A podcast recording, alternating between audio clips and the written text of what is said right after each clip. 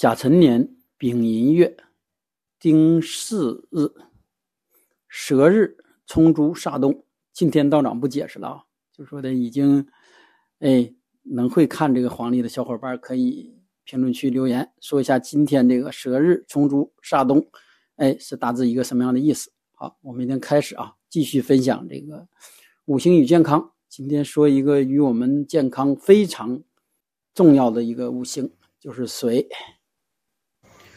这个水，水是这个五行中啊对健康影响，哎，非常大的一个五行啊。实际上每一个都重要，但是水火，水火更加重要。这也就是水火无情，也是从这儿来的。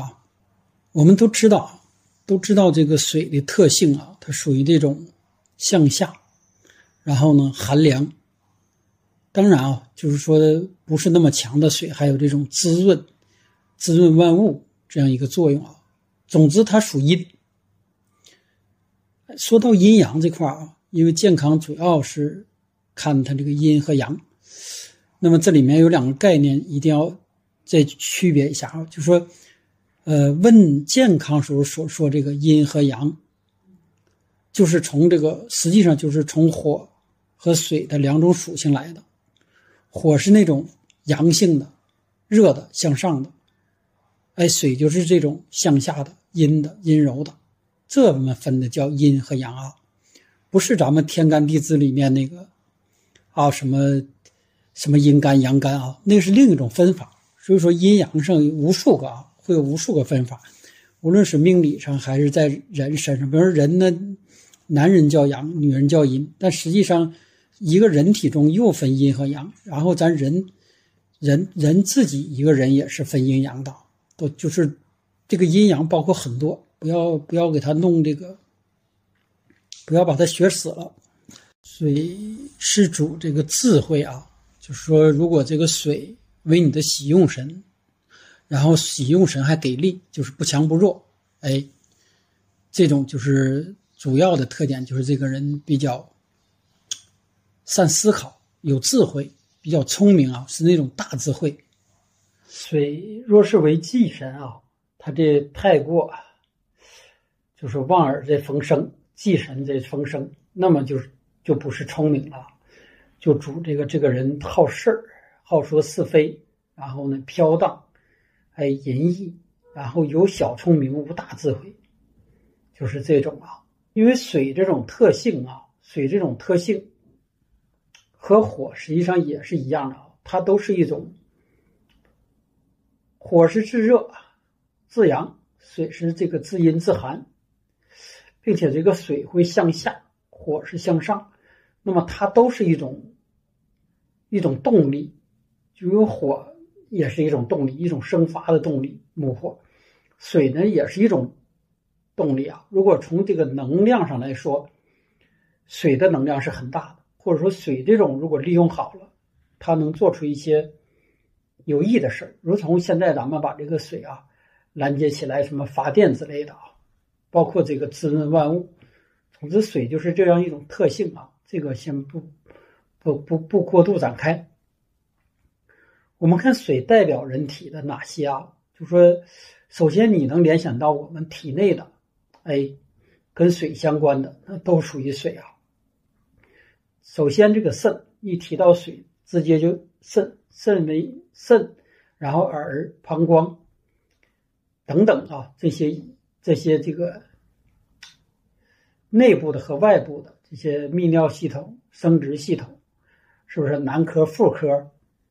哎，脑、脊髓，呃，等等啊，就说所有的这个液体类的，哎，男的、女的，这这这些。包括出的汗，都属于水啊。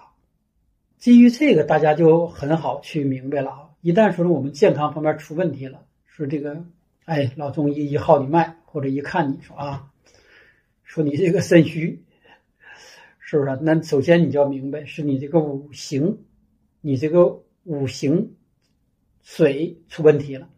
当然啊，真正的老中医他会给你分开的，到底是你这个水旺引起的。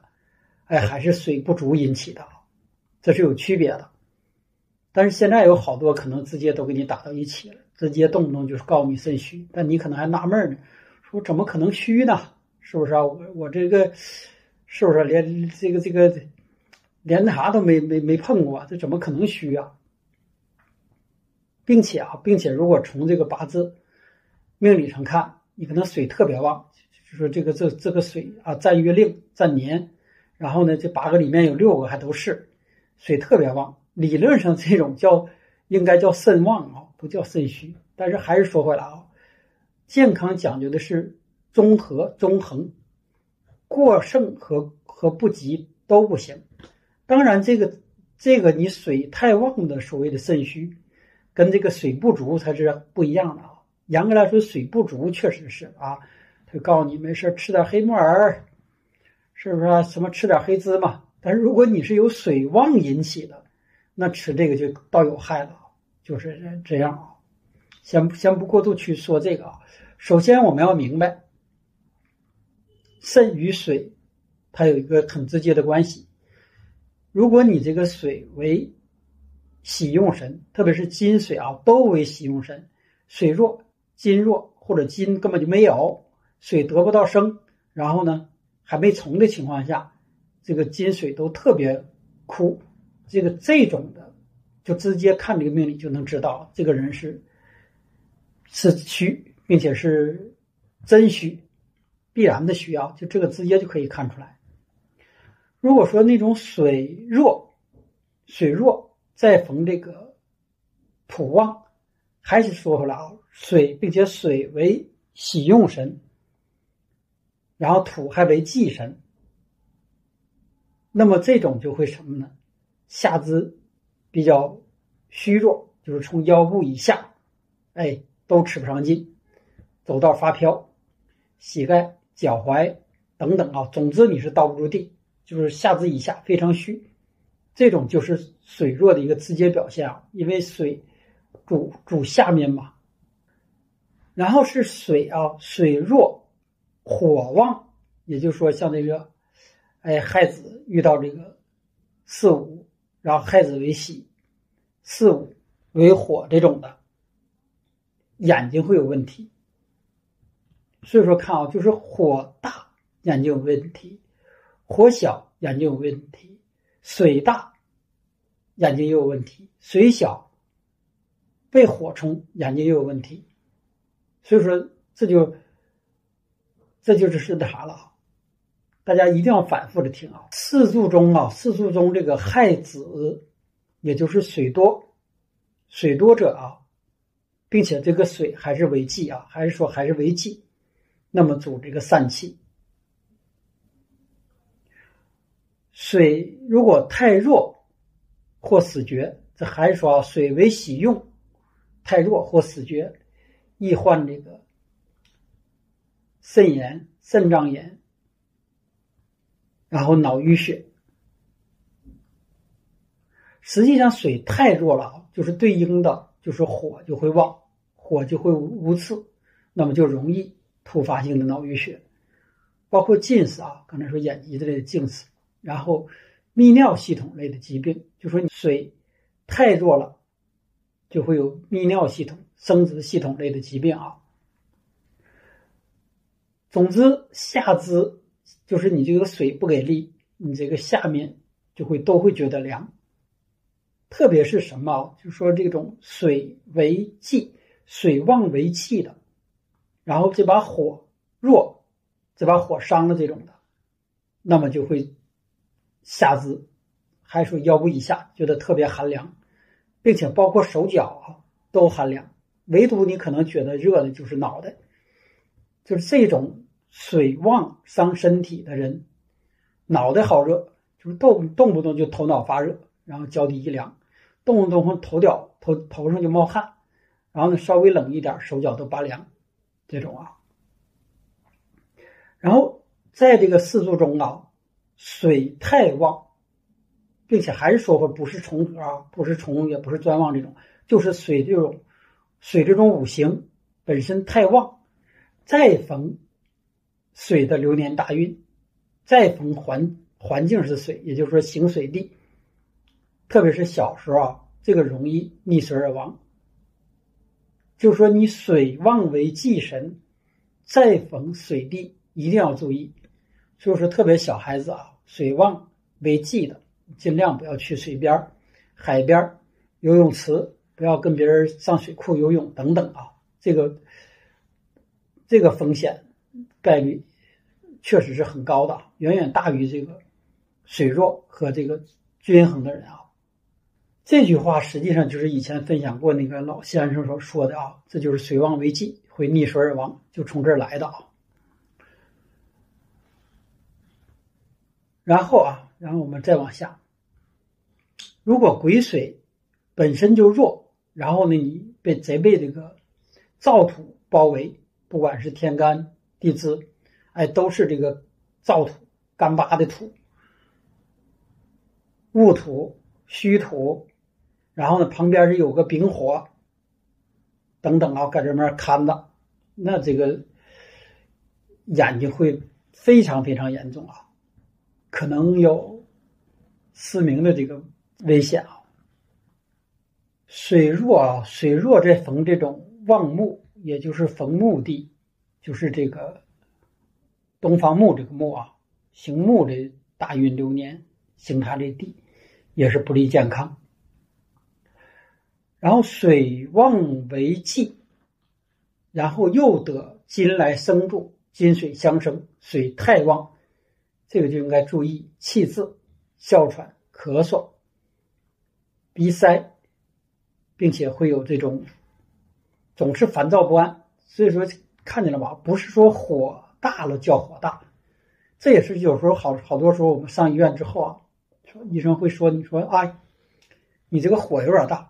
但实际上，你这个人可能是奇寒之体，就说你这个水太旺了，又逢水生，这个在这个中医道医生理论来讲也叫火大了。不知道能不能转过来这个弯儿啊？就说包括其他啊，你土旺的时候又逢土来生，也会引起你火大。不只是火旺时候逢火生啊，总之说你这一个五行比较旺，然后。又逢生入这个五行，那你都会觉得火大。但是他们具体上的表现又又都不同了。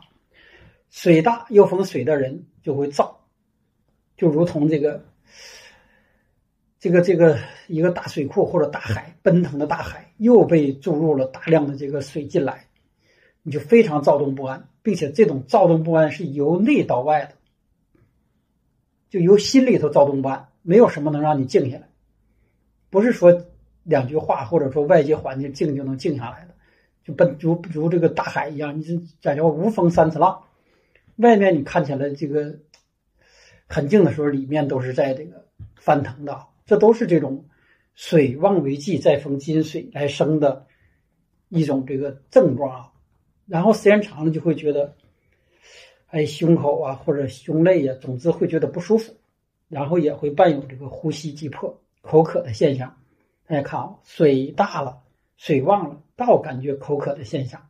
在这个四柱中啊，亥水过多过重，还是说啊，不是查个数。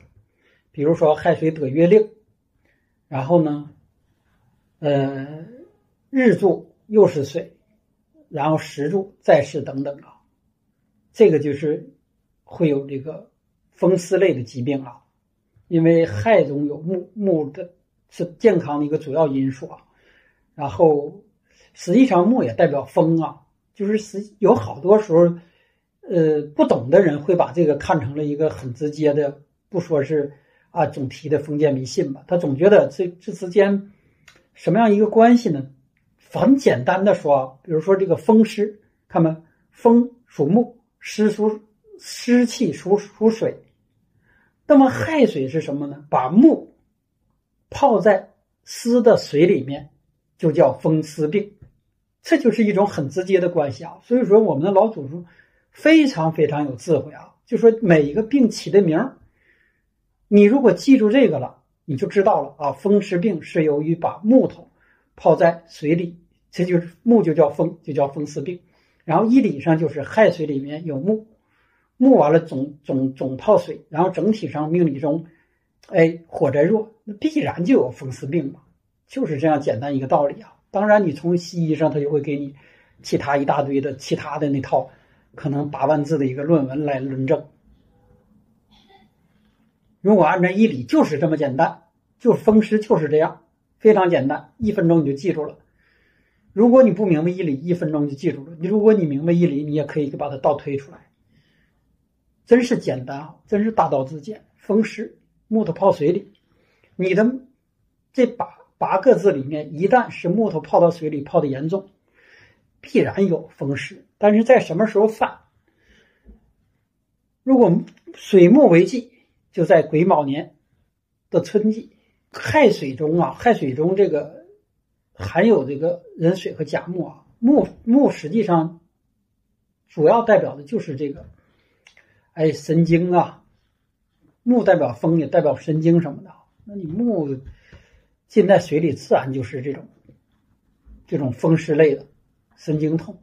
癸水就是这种细水啊，柔润柔细的水，代表肾脏，所以说这个肾水就比较细，比较少啊。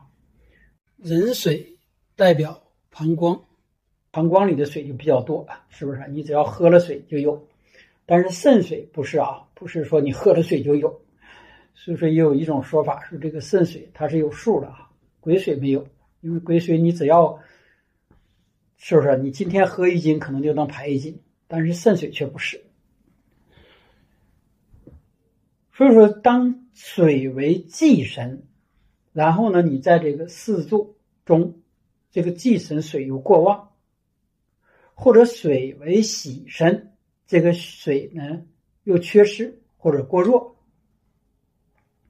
然后呢再逢，比如你过弱的时候逢旺土来克耗，过旺的时候又逢金水来生助，一定要反着正反着想啊。所以说这块是很难以理解的，也是很多包括古籍经典上也不会给你这么啰啰嗦写的，他只是告诉你说啊。肾水归水代表什么？然容易得膀胱，容易得肾脏疾病。实际上，他们还是有区别的啊，就是旺而逢生和弱而逢克，这是时刻要注意的重点啊。而这两项导致健康的结果不同，那么对应后期我们对其采用的一个方式，或者说的你采用哪样的这个那啥，对自己来。哎，这个是不同的。癸水啊，癸水这个身弱，哎，入这个木库啊，呃，再逢再逢这个行冲克害啊破等等啊，这个这个，或者说这个水水库啊本身弱，再逢这个旺火，旺火来在四周都是，比如说你这。这个一个小弱水周边都是这个火和燥土，那必然会肾水亏虚啊，然后肾水不足，这是确定的啊。如果是男命啊，男命生于冬天，也就生于冬月，然后你在这个水旺为忌，这种必然就会水气凝结啊，所以说这种。四个柱，这没有这个木来这个泄耗这个水，因为木是水的食伤啊，不是说这个命主这个人的食伤。水生木嘛，木对于水来说是水的食伤。如果水过滑过寒，再过旺，再无木来通关，就再不见火来融化这个。这个这个寒凉冰寒这个之气啊，那这个就很危险了。这种肾水就会冻结成冰，直接的最明显的啊，就是呃好多不愿意面对的啊，阳那啥早那啥啊，这个不让提，提了可能又那啥啊。总之这个是最严重的啊，就是大家可以自己查自己的，就是男命。然后呢？你是水，还是说啊，这个水是喜用旺然后生于冬，并且没有木，没有火，总之就是说你这寒冰一块，这个就可能啊会影响咱们的这方面的功能，甚至啊甚至会子女缘这块会非常弱，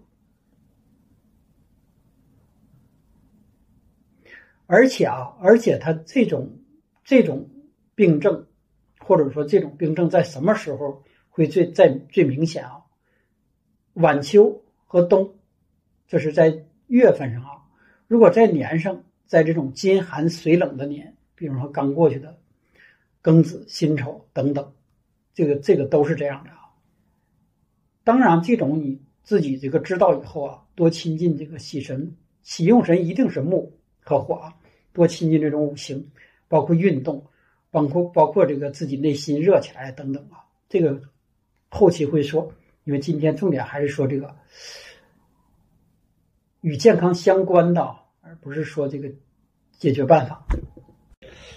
对，说到这里面，多说两也多带两句啊。实际上就是这个健康方面最怕这个偏枯啊，就是如果按这个像刚才说这个来说啊，这就是过于偏枯了，过于偏枯。像我们比较知名的，就像王阳明。类似这样一种格局，这个后期也会重点去分享，分享，因为分享古古人的这个案例，这个通过的可能性大一些啊，存以学习交流。他这个有他这个命理上格局的一个好处啊，当然从健康上来说他是不好的，就从出生就注定了。那么再逢不利他的这个，哎，可以说这个再行不利他的这个。流年运势必然就不好啊！命局中这个水过旺，金却非常弱啊。就说这个金生这个水生不动，或者什么呢？木特别旺，然后水特别弱。这种情况下，就是晚年不注意的话，易患糖尿病。水为喜用啊，然后再生于夏天，火旺之月，这个多啊，多是多会肾虚啊。简单简单来说啊，就是火旺水弱，水为喜，这个有问题；火弱水旺，水为忌，这个有问题。水旺为忌，然后那个地支中啊，再有这个亥子丑，或者这种申子辰，哎，三合三会的局等等啊，都会有肾病。水弱在旺金，金不得化，金多水浊，这个易患这个膀胱炎、肾结石啊。当然反过来啊，反过来，金弱水旺。水为气，金为喜，喜太弱也是这个道理。如果是女命啊，女命这四柱中，水火都弱，并且都为喜，或者啥呢？水火为忌，并且都旺，水火交战，且这个四柱中啊，这个土水比较浑。简单说吧，女命水，然后他这个官为土，土就是官杀，比较混杂，这种多易这个患这个性病和泌尿系统类的病等等啊，这个无论是从医理上还是从实际上，他也解释得通的。所以说，女命身弱，或者说喜用神弱，在官杀旺，那自己就多多要注意了。女命要是生于冬月啊，然后呢，十柱再是见水，这个基本上就是寒凉宫寒，就是这个水本身你旺，生于冬月，石柱在水，无论是年生在什么年，哎，都是寒。如果生于夏季，然后你水弱，那么这种就是，哎，月经不调。然后，如果是再逢这个就是喜用神啊，包括石柱，再逢这个刑冲克害穿等等啊，那这种就是月经量比较小，就跟正常人不太一样。细分啊，细分还有很多，但是不不不不过多细分了，因为分的越细，大家越难记，越难理解。还是以前说过的啊，就是本身这个确实是模糊穴，越笼统你越好，好好去入手。最简单的说，实际上就还是啊，特别针对水这种五行，水火啊就是阴阳，你水过多过寒不利。如果水热了点没有问题，就是这样啊。火不要太燥太热，寒一点也没有问题。说如果是男命，就是男性，哎，你这个水稍微旺一点呢，也没有太大的影响啊，就这只稍微旺一点。比如说，不都讲究过综综合平衡吗？阴阳，但是你作为男人，你这种阴寒之气略微重一点，你还是能扛住。但是如果是女命，阴寒之气过重，这就不利健康。等反过来也是这样道理啊。男命如果这种木火之气太燥，必然不会长寿，是指过度，就是说木火之气为气在过燥。女命如果是阴寒之气过重，然后呢，在比如说啊，结婚再晚，这个更不利健康。当然，为什么说结婚以后会好？这是另一个话题，实际上也是啊，就是阴阳，阴阳之后略微综合综合了一下，因为一旦婚后，这是两个人不是八个字十六个字在一起的一个综合作用的结果。所以说啊，如果你真知道自己是这样，比如说你男命过于燥，那么女命偏寒，哎，这个一结合之后，它也是一个相对纵横。但是如果你说你这个女命本身就寒，然后你到了三十岁、四十多岁还没嫁出去，那这个寒气就凝结了，就很容易出现一些问题。这也是为什么有些时候你去看老中医，老中医问完你就告诉你说早点找个人嫁了就会好一些，你可能不理解，这就实际上就还是说阴阳。那么基于这个，我们再扩展啊，就是你自己体内有一个阴阳，争取让它保持这个平衡和中和。当然啊，不是每个人都可以综合的。如果不能呢，我们就靠外力。外力当然包括你身边的这个人啊，这是一种。当然呢，还包括这个环境。这就是道长一直提起来的啊，天地人就是人，呃，环境，然后天时。当然说，比如说啊，你这种过于阴寒的，哎，女性，但是你逢的好啊，逢了什么丙火大运，是不是丙火流年，马上进入四五位这年，哎，你就暖起来了。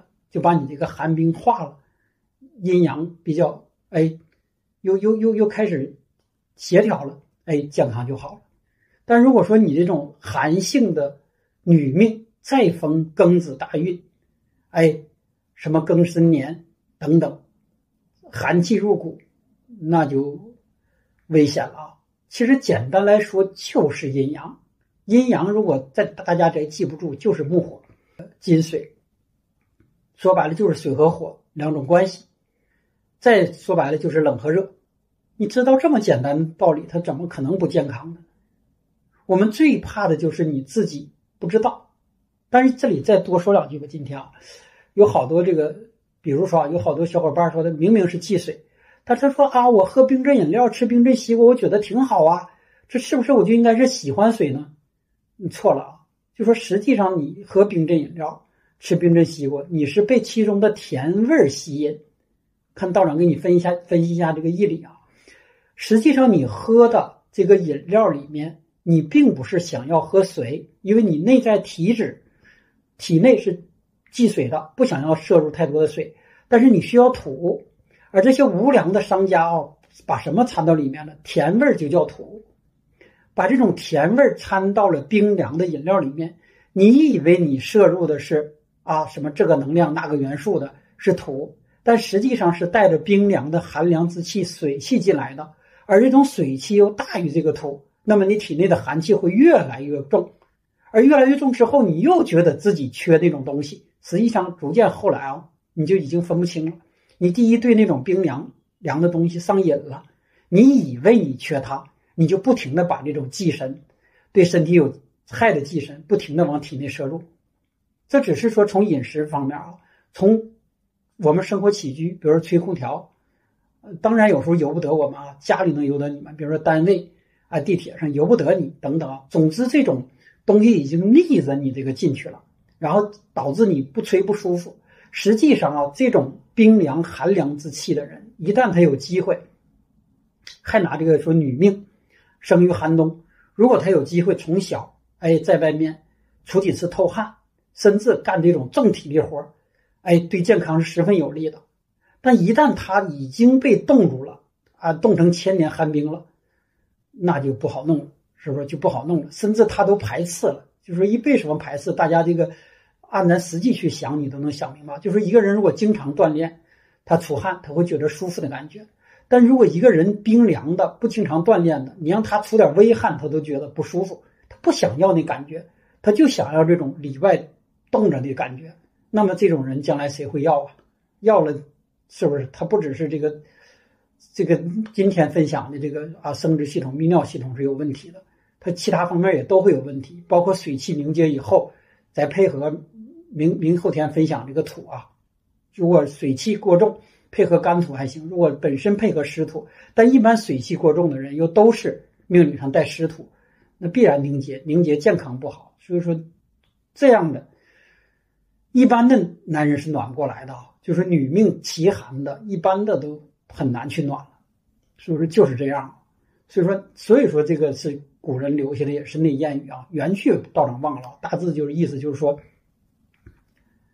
男的不怕阴，女的怕阴，然后男的怕阳，女的不怕阳，或者说男的自阴的这种格局倒是好事女的自阳自阳的非常阳的也是好事但如果男的自阳，女的自阴，男的会短寿，女的也是这个道理啊。女的或者短寿，或者是那种就是奇冷的那种病症，就更多的就是咱们这接触不孕不育。然后这个这方面的等等啊，那啥了蛋等等，就是这样。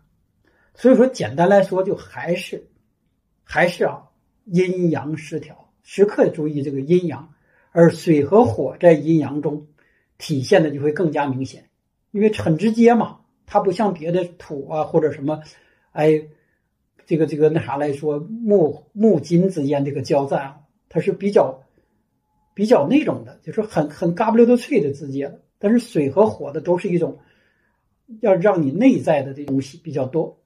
所以说啊，所以说针对今已经分享过这个金木水火这四种五行啊，针对水火，大部分都得靠我们自己去怎么说呢？慢性多一些，尽量提早做做提早做预防，因为一旦你发现水火的问题了，可能就晚了，因为水淤积了，可能与湿土结合成瘤。而火呢，就会恼，就是总之这个水旺，哎，水火就是心脑血管会就会多一些，而这个金木更多的是一种外伤磕碰，大大小小的问题，它虽说疼痛，但它是一种短期的，而水火基本上当你当你意识到了或者没意识到这个成成为已经医院里能检查出来表现出来症状了，可能那阵儿就都是晚了，说就是这样一个道理。所以说，这就是水火无情，阴阳失衡，金木水火啊，对我们健康的影响，到哪再形象点说一点，就金和木，它有点类似什么呢？啊，高速，就金木啊，特别是银森冲这种，有点类似这种高速行驶的列车，哎，它可能失控了，哎，它撞向旁边了，你可以理解是一个啊原始森林或者高大的树木，就是这个东西虽说是失控，但是提前是知道。或者说，甚至会有一些办法来来制止的，比如说你刹车了，虽说脱轨了，但是刹住了，就是这样一个道理啊。它看起来很硬，但是还是有办法。但是水火没有办法。说为什么水火没有办法啊？水火一旦失控，对健康的影响就类似，比如原始森林失火了，你觉得人类有办法控制它吗？基本上是没有，除非老天下大雨。然后再说这个水，水是什么？一旦你发现这个水已经过来了，比如说天上有台风、有云团，是不是？发现它过来了，你也是无能为力的，并且说，一旦咱发现实际上就是这个云团已经变成这个暴雨下来了，就已经临到你身上了，这阵儿你就什么都办法都没有，只能挺着，就是这样一个道理啊。当然，在台风来之前，我们是可以避免的。我知道这个台风是不是我掘地三尺，我就趴里头猫了。当然啊，那下去的水也照样能灌着。总之，就说你如果提前找到安全地带，你或许能够躲过去啊。只是说或许，但是当然水大火大了，你可能躲躲躲躲什么地方也躲不过去。就是就是这样一个道理，大家自己去跟自己身边的、身边的生活细节各方面自己多想一下。实际上五行无处不在，你推开门就是五行，所有的都与健康相关。出门你往哪儿走，然后你穿什么、吃什么等等，都是有关系的啊。最后啊，最后简单总结一下啊，总结一下，把这个水和火啊放到一起，简单总结一下。说一下，挑重点。呃，因为水火这两种属性啊，火主炎上，水主润下，或者说你就再简单记，就是上方出现的问题一定是与火有关，或者说火出现了问题一定有与上面有关。上面首先就是头，说你水这种五行出现了问题，那么一定。会影响下面，那下面大家就知道是哪儿了啊？就是这是重点啊！就是基本上，基本上，如果一个火气十分旺的老头，然后火在为忌的，再逢火地，火地已经说过了啊，包括火的地点上南方，包括火的流年大运，或者再逢你的火，比如说厨房。哎，建在了前位等等，那么在这种火旺的流年，这老头就容易出现哎脑类的、心脑血管类的啊病症，就是这样一个道理啊。所以说，大家时刻都要，就是这个实际上五行与健康啊，不是八字的内容，甚至说可以说它。高于八字，它已经包含了很多其他部分的内容，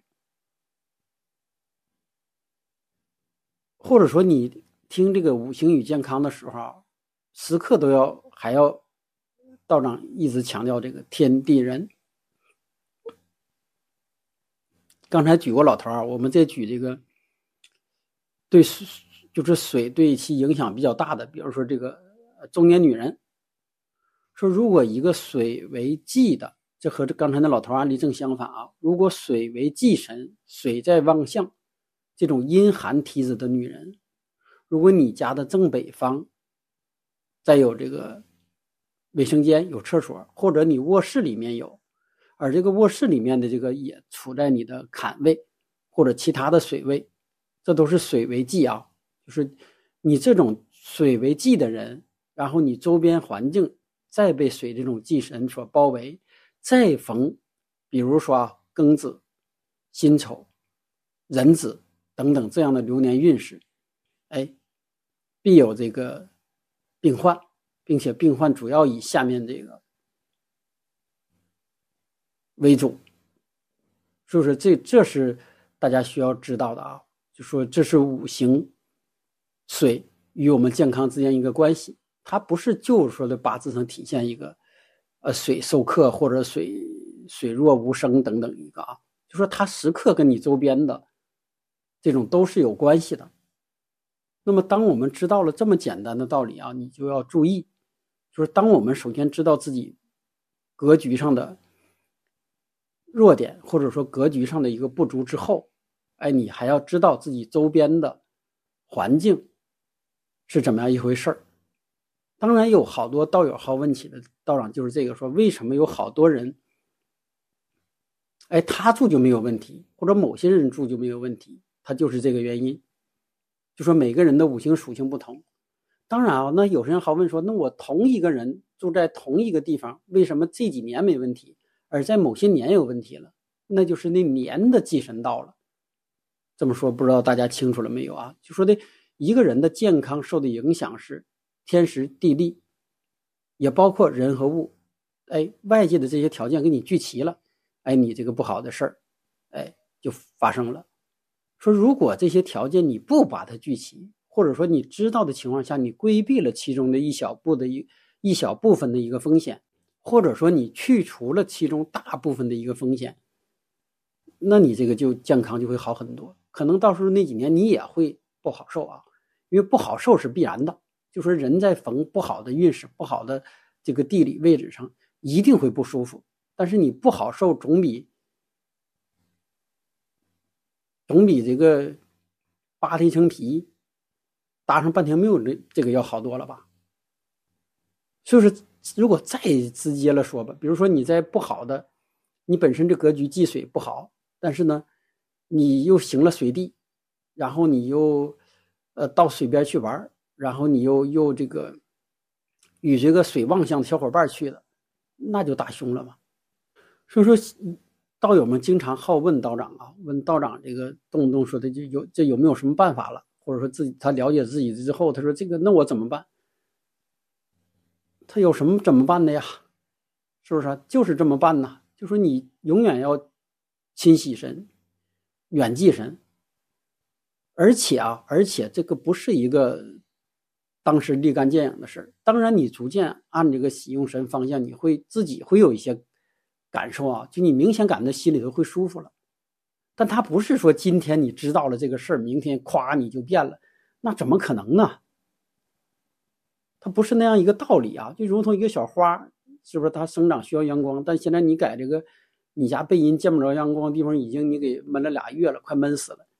是不是？那你那你以为你拿到阳江台那儿，咵，它就一下就变成参天大树了吗？它不可能啊，它得有一个缓的过程，而这个缓的过程是十分缓慢的，没法那么直接的一下就一眼就看出来的。但它也是在，并且这种过程越早越好。那你不说这小花已经是不是让你给捂的，已经就即将捂死了，然后呢，刚拿到太阳一晒晒死了，你还以为它是晒死的呢？实际上这里面捂的时候就已经捂死了，只是还没有从根上捂死了，但是从叶上还没有表现出来。就是这就是跟我们健康相关的啊一些一些背后的一个道理，或者说也是我们这个针对健康方面的这个知命、认命、改命之法。还是古人说的话啊，也是老子在《道德经》说的这个“大道至简”。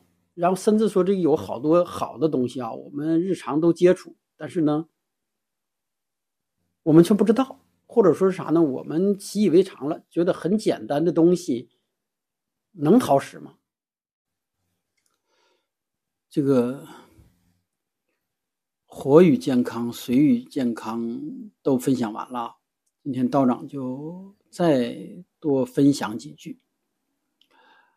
实际上一直强调啊，就是健康看阴阳的，也就是五行的这样一个均衡。但不只是均衡啊，还要看它们之间一个流通。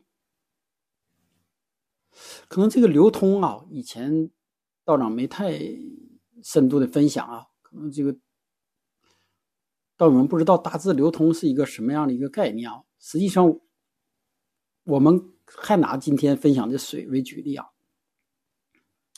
就是在六十四卦中有两两卦啊，叫水火既济和火水未济。